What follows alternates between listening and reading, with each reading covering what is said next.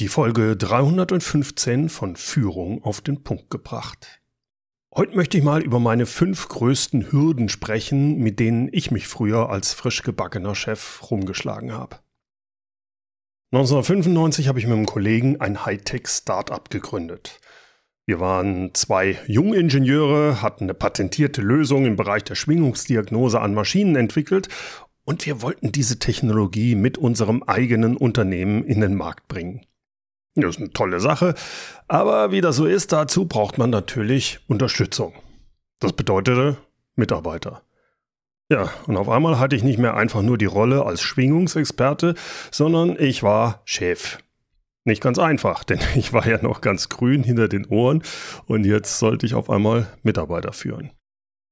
Unser Startup wuchs recht schnell auf 20 Mitarbeiter und naja, wie das so ist, da gab es dann einige Probleme.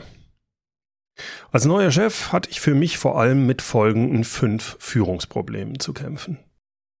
Erstens, keine Ahnung, wie ich meine Mitarbeiter richtig motivieren kann.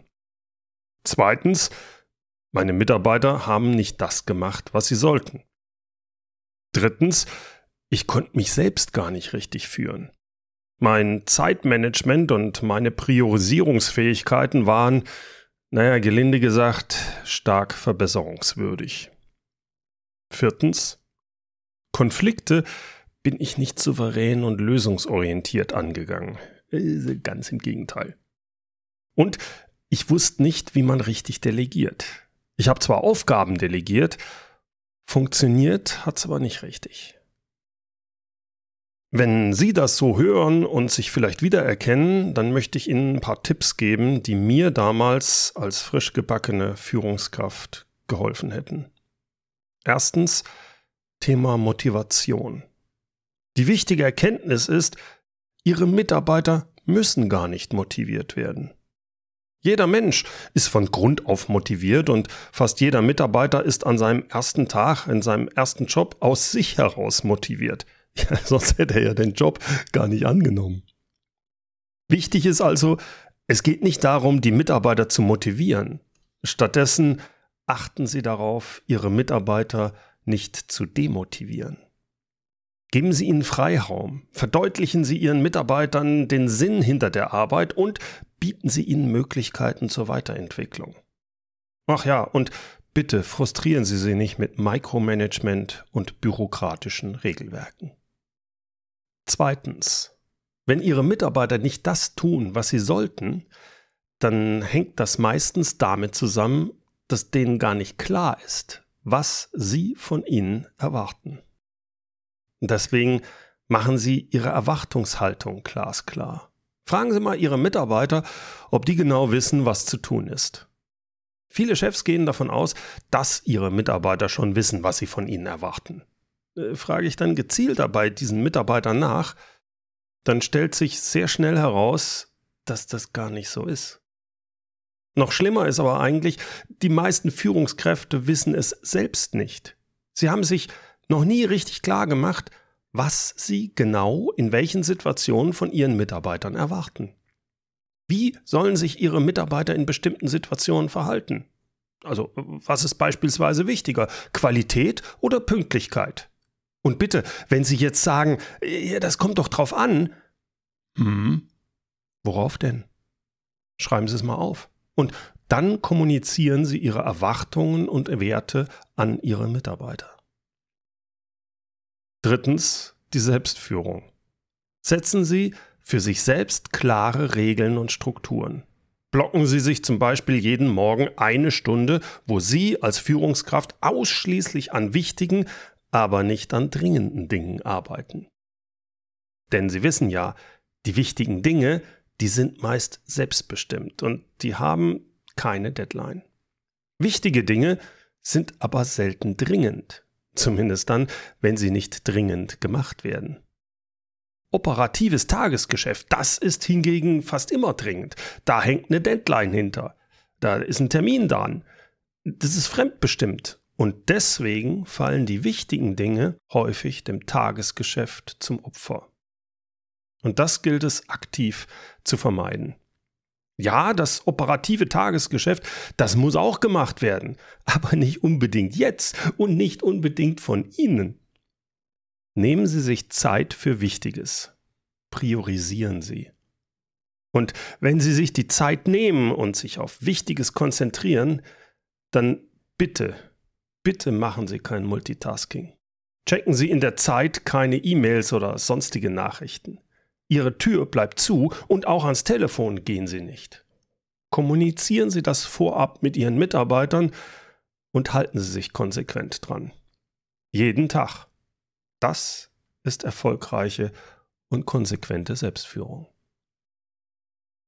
Viertens. Umgang mit Konflikten. Hinterfragen Sie bei Konflikten als allererstes Mal Ihr eigenes Verhalten. Versuchen Sie die andere Seite zu verstehen, unterstellen Sie Positives und fragen Sie nach, um zu verstehen, bevor Sie bewerten. Ein ganz wichtiges Learning, ganz zu Beginn schon von meiner Führungszeit, war für mich der Satz, jemanden zu verstehen bedeutet nicht, mit ihm einverstanden zu sein. Übrigens, Häufig sieht etwas aus wie ein Konflikt. Tatsächlich ist es aber gar keiner, sondern es ist nur ein Missverständnis. Deshalb zeigen Sie Empathie gegenüber Ihrem Konfliktpartner und versuchen Sie die Sache mal aus seiner Sicht zu sehen. Ganz wichtig, lernen Sie als Führungskraft Konflikte schon frühzeitig zu erkennen. Und scheuen Sie sich dann auch nicht, diese Konflikte offen anzusprechen und zwar möglichst bevor es zu einer Eskalation kommt.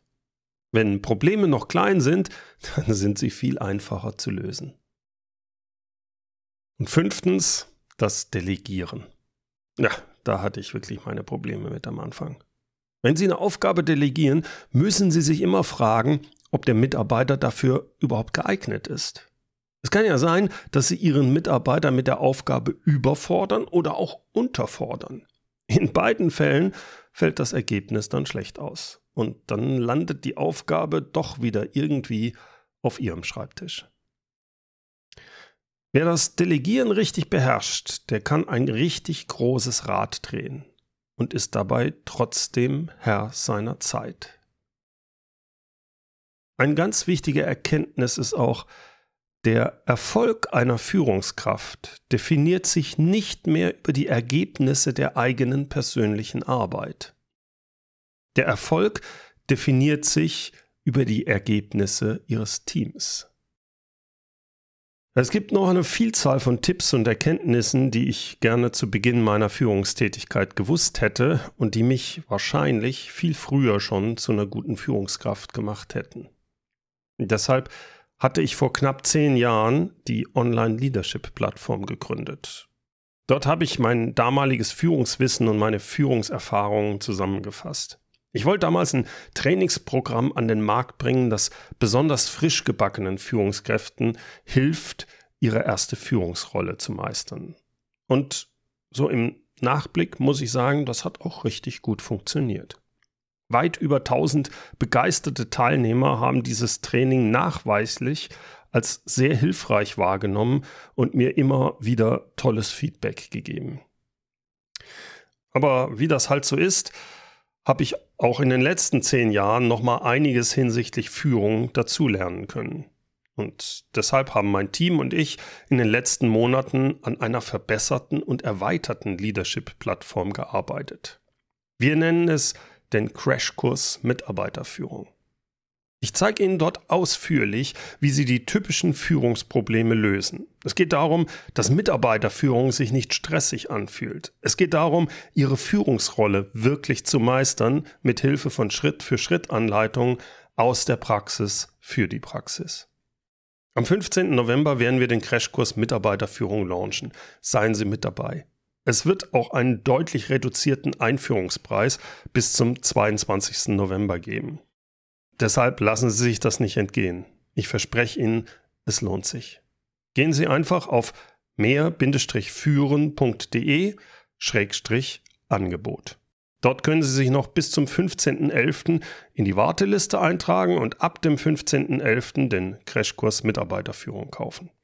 Einfach unter mehr-führen.de Angebot.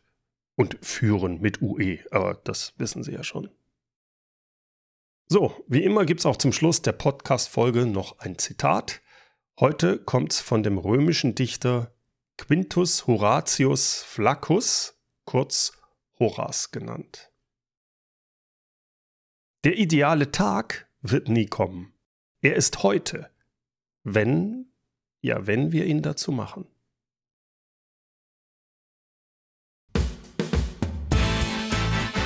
Herzlichen Dank fürs Zuhören. Mein Name ist Bernd Gerob und ich freue mich, wenn Sie demnächst wieder reinhören, wenn es heißt Führung auf den Punkt gebracht. Inspiration, Tipps und Impulse für Führungskräfte, Manager und Unternehmer.